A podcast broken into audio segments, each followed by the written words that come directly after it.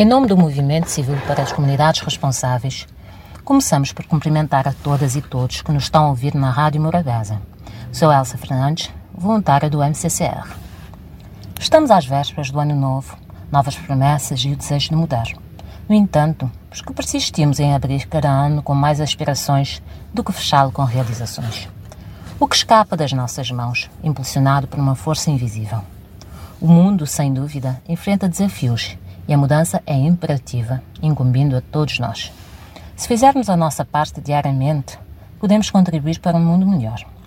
Encerraremos o ano com a história de Coke, que aconteceu em 1 de janeiro de 2018 e que conta ele mesmo. Um dócil Golden Retriever que vivia na China. Merecia o amor do mundo, mas foi traído por todos à sua volta. Sou Coke. A minha raça é conhecida por sua natureza carinhosa e inteligente. Quando bem treinados, ajudamos a resgatar pessoas, conduzir cegos, assistir polícias e muito mais. Somos sociáveis e os melhores cuidadores de crianças. Mas Lina, a minha dona, talvez não estivesse ciente dessas habilidades incríveis, porque ao mudar de casa, decidiu deixar-me para trás. Será que fiz algo de errado ou dei-lhe trabalho mais? Com apenas um ano de vida, fui confinado numa jaula num lugar frio, recebendo pouca comida e água. Sonhava com Lina, esperando por ela todos os dias, mas ela nunca mais veio me buscar. Um dia, um rapaz chamado Yuan chegou com um sorriso amplo e carinhoso. A jaula se abriu e fui com ele. Ele me acariciava, cuidava dos meus pelos dourados, íamos passear todas as manhãs. Agora pensava comigo mesmo: finalmente sou amado. Mal podia esperar pelo amanhecer para brincarmos no parque juntos. O fim do ano chegou e ansioso por algo especial, pensei comigo mesmo: vamos passear à noite e ver as luzes. Yuan foi convidado para uma festa, mas optou por subir sozinho, deixando-me amarrado na rua, perto da porta. O fio era intenso. Esperei horas a fio, sentado, de pé e deitado, mas ele não apareceu. Com as patinhas congeladas e o corpo tremendo, faminto e sedento, Yuan não dava sinais de retorno. De repente, uma senhora que parecia bondosa passou por mim. Comuniquei a minha situação pedindo ajuda, mas parece que ela não compreendeu. Ao invés de acariciar-me e chamar por Yuan, chamou um policial. Pedi ao policial que me ajudasse e chamasse Yuan. Chorei muito.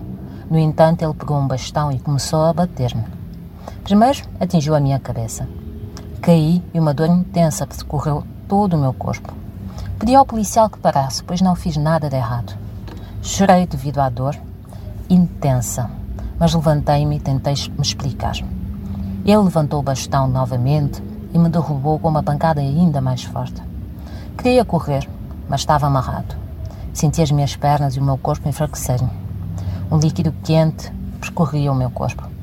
Encharcado em meu sangue, eu já não tinha forças para me levantar, mas ele continuava a agredir. Com as minhas últimas forças gritei por socorro a Yuan, mas ele não veio. Muitas pessoas se juntaram, testemunhando o policial agredindo-me com fúria e sem parar. Agoniado e suplicando por ajuda, aos poucos perdi todas as forças. Em meu último pensamento, esperava que Yuan viesse me salvar, o que infelizmente não aconteceu. Coke foi deixado na noite de São Silvestre por seu dono, amarrado na rua, enquanto ele ia a uma festa. Ficou lá horas no frio à espera, quando uma senhora comunicou à polícia. O polícia, ao chegar junto do coco, espancou-o com fúria. O cão, amarrado, indefeso até a morte. Muitos presenciaram a cena, mas não tiveram coragem de intervir. Foi assim que Coke, o dócil Golden Retriever, perdeu a sua vida. A história de Coke é realmente comovente e chocante. Infelizmente, reflete a importância de agir diante da crueldade e de não ficar indiferente.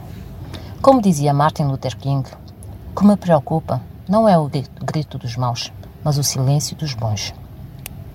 Em Cabo Verde, Nina foi esfaqueada na praia até a morte com extrema brutalidade porque o seu dono tinha desentendimentos com o vizinho.